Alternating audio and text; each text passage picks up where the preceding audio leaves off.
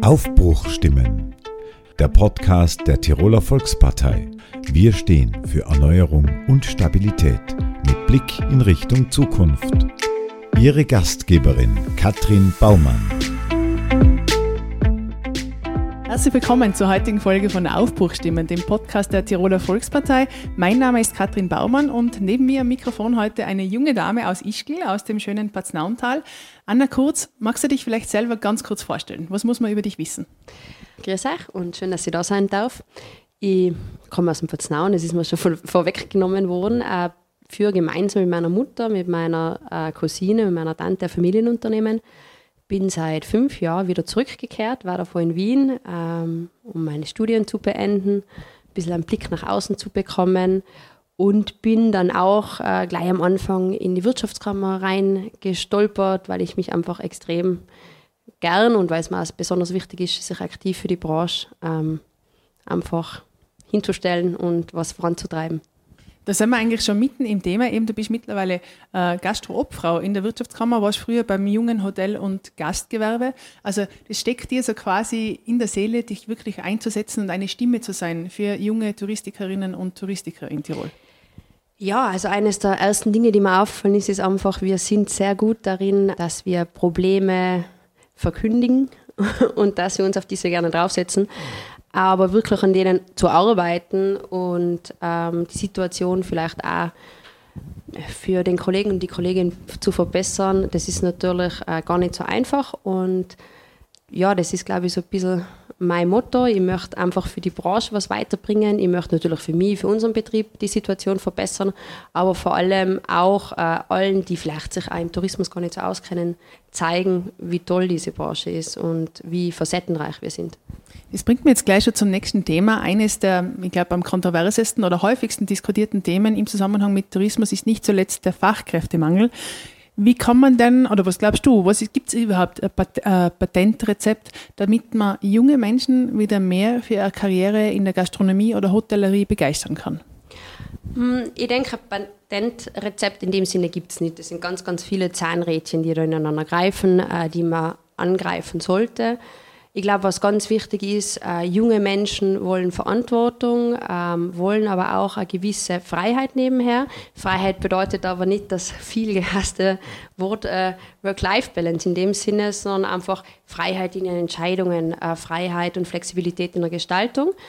Ähm, was mir da vor allem fehlt, ist oft auch äh, auf politischer Seite einfach auch die Möglichkeit als Arbeitgeberin, diese Flexibilität genau für meinen Arbeitnehmer, also für den jungen Menschen, mhm. äh, anpassen zu können. Mhm. Weil es kann ja, natürlich, da haben wir schon ein paar Hebel, die wir bedienen können, aber das sollten wirklich noch mehr sein. Dann denke ich, was einfach ein wichtiger Punkt ist, das Arbeiten muss sich lohnen, aber das muss man sich halt spürbar auch vor Augen führen. Also mhm. das sagen wir alle immer so gern, ja, aber ja. da gehört eben nicht nur das Monetäre dazu, da gehört eine Weiterbildung, da gehört die Möglichkeit, äh, eine Karriere hinzulegen dazu, da gehört die Möglichkeit, sein Hobby mit dem Beruf zu vereinen. Einfach höher zu, zu, zu klettern und mit dem Beruf eins zu werden und quasi so das ganze lebenswerter zu machen. Mhm. In die Richtung zu schauen, zu gehen. Also ich höre raus, einerseits muss die Politik entsprechende Rahmenbedingungen schaffen, aber wie du sagst, auch die Arbeitgeber und Geberinnen sind eigentlich gefordert, wirklich sich selber attraktiv zu machen, damit die gesamte Branche attraktiv wird. Ja, und ich glaube, äh, speziell in unserer Branche, äh, wir sind leider nicht so gut in der Selbstpräsentation. Das, mhm. das, liegt uns nicht. Wir kümmern uns wahnsinnig gut um unsere Gäste, wir sind wahnsinnig tolle Gastgeberinnen und Gastgeber, aber wenn jemand zu uns sagt, aber ich muss ja aber am Wochenende arbeiten, könnte ja ein Gegenargument sein, ja, aber du hast frei, wenn die Pisten leer sind zum Beispiel ja. oder wenn nicht viel los ist am Berg. Oder dann diese zwei Schichtstrukturen, die man natürlich gerade in der Hotellerie einfach sehr häufig vorfinden. Ähm, man hat eine Pause am Tag und man kann sich diese Pause wirklich super schön gestalten und da ist nicht gerade in der Früh wo noch alle schlafen oder auf die Nacht, wo es dann eh schon finster ist. Und ich denke, genau diese Benefits quasi herauszustreichen, das, darin sind wir vielleicht noch nicht gut genug. Mhm. Und das muss einfach verbessert werden. Und das sollte man vielleicht auch besser und lauter rausschreien. Vielleicht ist dieser Podcast genau eine Gelegenheit dazu. Eben du hast schon gesagt, man hat dann unter der Woche frei. wenn die Pisten leer sind, man hat Zimmerstunden vielleicht, während keine Hotelgäste gerade im Pool sind und darf trotzdem aber die hoteleigene Infrastruktur benutzen. Also es gibt ganz viele Benefits eigentlich auch für die Mitarbeiterinnen und Mitarbeiter, die man vielleicht auch abseits der medialen Berichterstattung über das ein oder andere schwarze Schaf in der Branche sicherlich hervorheben müsste. Ja, du hast es total gut und gebündelt auf den Punkt, Punkt gebracht, genau. Und äh, eben auch dieses Mitarbeit, äh, Miteinander. Und ein Punkt, glaube ich, muss ich auch noch hinzufügen, und das ist dieses sofortige, positive Feedback. Mhm. Ich kenne einfach sonst keine Branche, oder keinen Job oder ich kann mir keinen Job vorstellen, wo ich das einfach so sofort kriege. Und ich meine, was für eine schöne Aufgabe ist es, wenn, wenn, wenn das, das Wichtigste ist, Menschen ein Lächeln auf das Gesicht zu zaubern. Wenn man sich das von der Warte mal überlegt, dann ist das schon ganz toll. Das Strahlen der Gäste, mhm. das macht es aus. Natürlich auch das Trinkgeld, aber, dann, aber es geht, prinzipiell geht es natürlich um die Gastfreundschaft und um die Herzlichkeit. Genau, und das Trinkgeld kommt dann schon von alleine. Gehört auch dazu. Anna, wir haben vorhin, oder du hast vorhin kurz angesprochen, natürlich muss auch die Politik entsprechende Rahmenbedingungen setzen.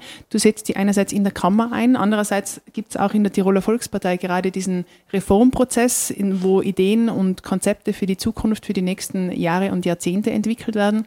Bleiben wir vielleicht beim Thema Leistung. Leistung muss sich lohnen, ist oft so ein Schlagwort. Da heißt es dann, Überstunden müssen steuerfrei sein. Es braucht Zuverdienstgrenzen, zum Beispiel für die Menschen, die in Regelpension sind. Hast du so ein, zwei Ansätze im Kopf, wo du sagst, das wäre was, das müsste man unbedingt umsetzen, damit jetzt die Jobs gerade in der Tourismusbranche attraktiver werden?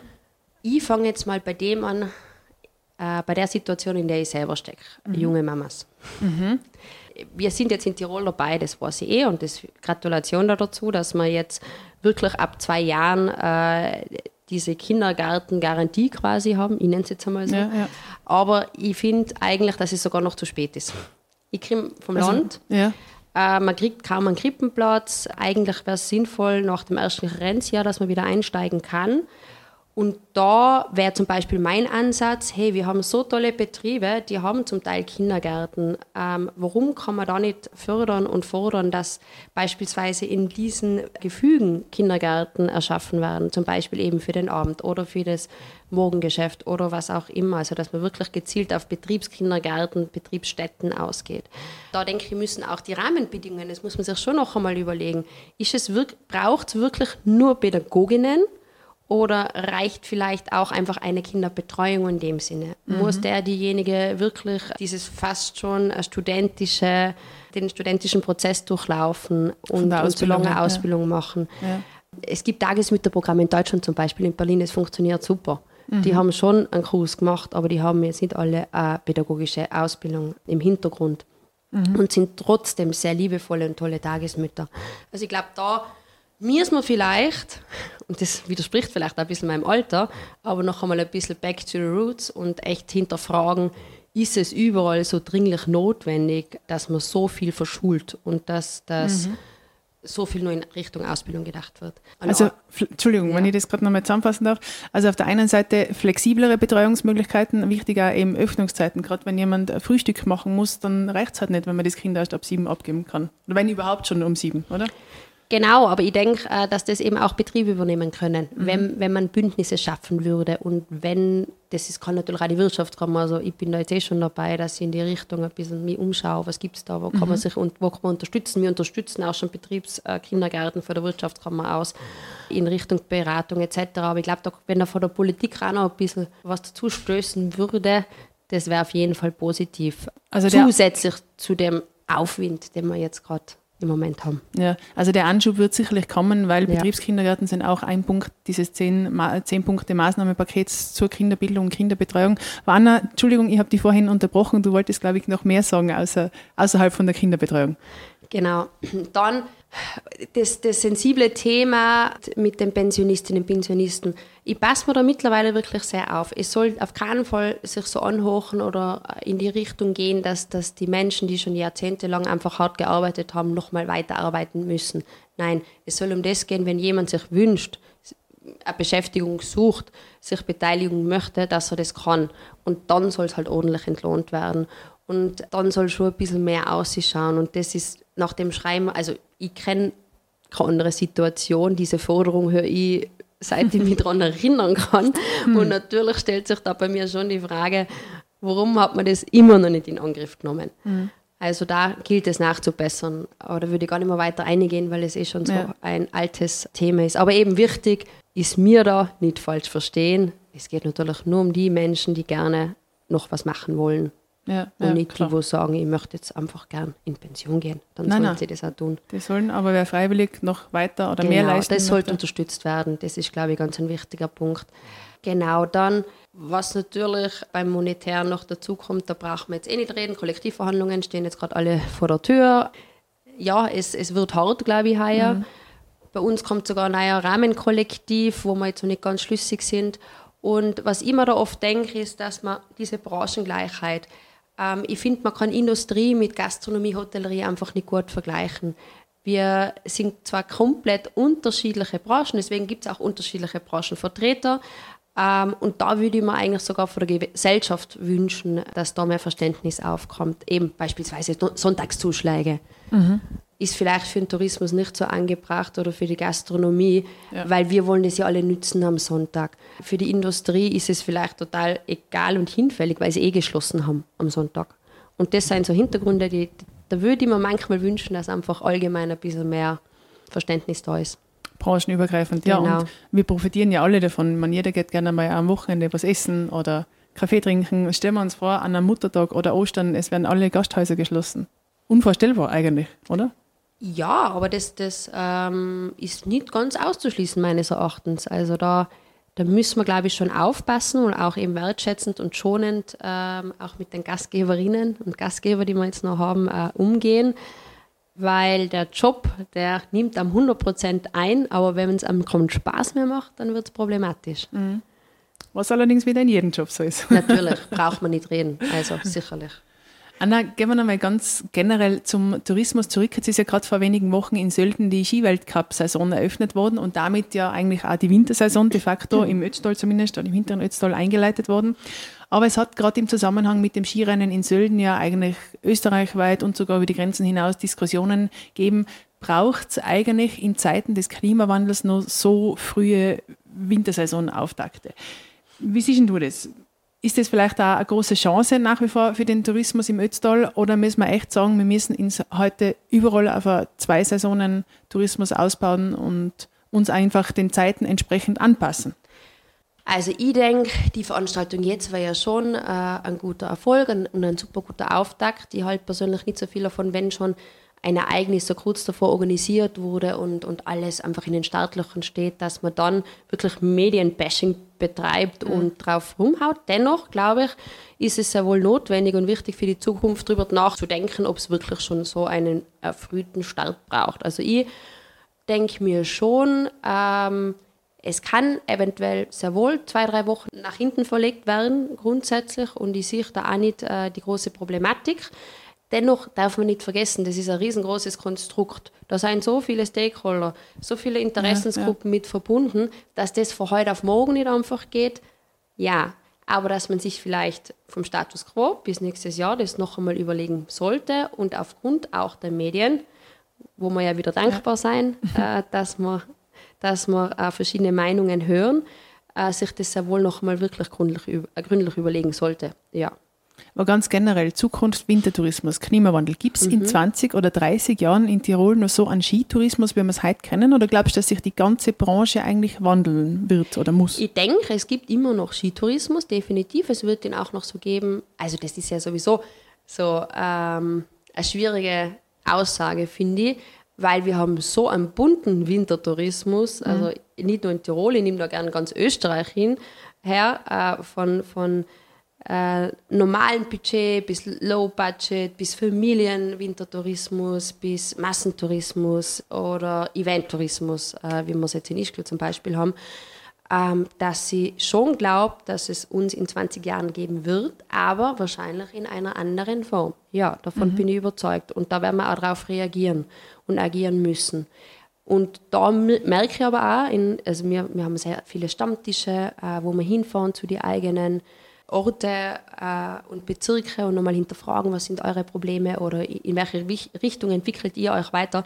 Und ich merke das schon, jeder denkt, bei jedem rattert jeder sieht einfach schon die Richtung in Ganzjahrestourismus. Mhm. Was bedeutet überhaupt Ganzjahrestourismus? Ist ja auch so ein Diskurs. Ähm, ich selber, zum Beispiel in unserer Region, würde sagen, war so neun Monate wäre wahrscheinlich gut machbar fürs Patznauental zwölf Monate sicher eher jetzt nicht in der Realität. Es gibt aber ganz unterschiedliche Orte. Dann, wie kann man eben das ausbauen?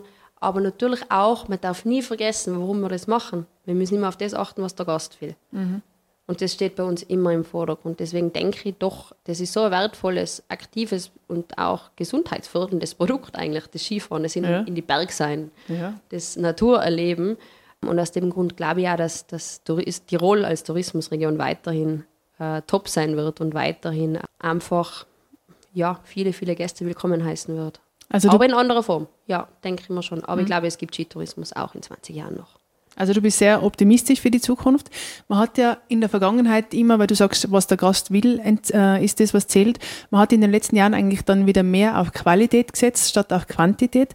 Jetzt habe ich manchmal in den Gesprächen so das Gefühl, das ändert sich vielleicht gerade ein bisschen wieder, gerade in Zeiten der Teuerung, dass das Fünf-Sterne-Premium-Segment ein bisschen abnimmt und die Leute wieder mehr auf drei, vier Sterne oder eher auf günstigeren oder ähm, Urlaub setzen. Wie, wie sind deine Erfahrungen? Erfahrungen. Ich kann jetzt da auch nur die Zahlen wiedergeben und das, was, was mir oder uns, unsere Mitglieder wiedergeben. Und das ist schon so, dass im Moment fünf, äh, fünf und vier Sterne Hotellerie speziell ein bisschen einen Rückgang hat an Buchungen. Also dass dort die Situation, und das darf man nicht vergessen, in Tirol haben wir eben so einen hohen Qualitätsstandard, dass bei uns halt sehr, sehr viele Vier-Stern-Betriebe und Fünf-Stern-Betriebe gibt im mhm. Verhältnis. Das heißt natürlich, es betrifft recht viele. Mhm. Im Fine Dining Sektor, also jetzt gerade in der Gastronomie, habe ich weniger Beschwerden gehört. Also das funktioniert ganz gut. Da habe ich eher die größeren äh, Probleme in der Nachtgastronomie. Mhm. Es ist nicht mehr die Bereitschaft da, weiß ich nicht, drei, vier Bier zu trinken. Man bleibt lieber bei einem oder zwei. Man bleibt lieber bei einem Glas Wein, bevor man die Flasche bestellt. Also es ist ein bisschen Zurückhaltung, aber schon trotzdem noch Qualitätsnähe, was man ja wieder sieht eben in dem Fine Dining Sektor. Mhm. Genau. Und grundsätzlich, das ist mir auch brutal wichtig, wir haben darüber geredet, wir brauchen Wertschätzung, unsere Mitarbeiter sollen ordentlich äh, bezahlt werden. Wir haben trotzdem steigende Kosten. Und da ja.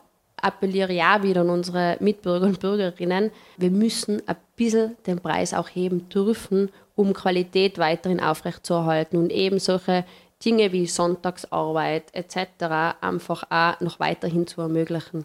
Das hilft halt nichts. Ja, ja, na eh klar. Anna, die Zeit ist schon ein bisschen fortgeschritten. Ich würde zum Schluss gerne noch zwei persönliche Fragen anhängen. Und zwar hast du eh anfangs schon erzählt, du warst eine Zeit lang in Wien. Ich glaube, du bist generell schon recht viel in der Welt herumgekommen, bist viel gereist. Hat es irgendeinen Ort gegeben oder ein Erlebnis, das dich besonders beeindruckt hat, oder wo du sagst, da will ich jetzt was mitnehmen, da können sich die Tiroler Touristiker was abschauen? War jetzt gar nicht direkt auf einer Reise, das war eigentlich in einem Hotel im Südtirol. Also gar nicht so weit weg? Nein. Und, und was mir dort so gefallen hat, und deswegen denke ich auch an Tiroler, das war ein Familienunternehmen äh, mit drei Generationen, alle drei Generationen haben drin gearbeitet. Und was ich total schön gefunden habe, die haben es wirklich geschafft, sich gegenseitig äh, zu 100 Prozent wertzuschätzen. Und wirklich sehr professionell, aber doch eben mit dem Familienhintergrund zusammen zu arbeiten und äh, einfach ein wohliges Gefühl bei ihren Gästen zu hinterlassen. Das ist sicher ein Problem, was uns eben in Tirol auch bald trifft, beziehungsweise wir stecken schon mittendrin. Mhm. Wir haben ganz viele Unternehmen, die jetzt übergeben werden sollten, sollen, in die nächsten fünf Jahre, um die 2500 Senslei im Tourismus.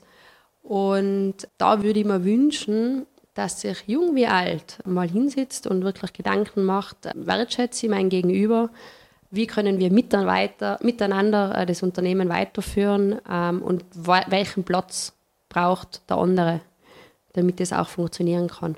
Jetzt, haben wir unser, jetzt hast du, glaube ich, ohne es zu wissen, meiner letzten Frage schon ein bisschen was vorweggenommen. Äh, ich wollte nämlich nur darauf eingehen, dass du da gemeinsam mit deiner Familie im Betrieb bist und das natürlich vielen anderen genauso geht in Tirol. Das ist manchmal natürlich auch konfliktbehaftet. Zwischen den Generationen ist überall das Gleiche, auch, glaube ich, in allen Branchen das Gleiche. Hast du vielleicht einen Tipp, speziell an alle Jungunternehmerinnen und Unternehmer? Was muss man machen, damit das möglichst hinhaut? Kurz aus dem Nähkästchen geplaudert. Ich glaube, was der, was der Kapitalsfehler ist für jeden Jungen, jeder Junge, der heimkommt, man will erstmal alles niederreißen. Und ich glaube, das ist genau das, was oft kränkt, die ältere Generation und missverstanden wird. Mhm. Der Junge ist motiviert und ja. übermotiviert vielleicht. Und ich glaube, da ist eben genau das, sich kurz äh, zurückhalten, in sich kehren, darüber nachdenken, okay, was gefällt mir jetzt wirklich nicht, was gehe ich vielleicht sachte an äh, und sich auch vielleicht die Zeit zu nehmen, sich das erstmal anzuschauen, die Abläufe und wirklich herauszufinden und abzustecken, was funktioniert, was funktioniert nicht. Und eben ja nie auf die Wertschätzung vergessen und auch das zu schätzen, was die vorgehende Generation schon geschaffen hat.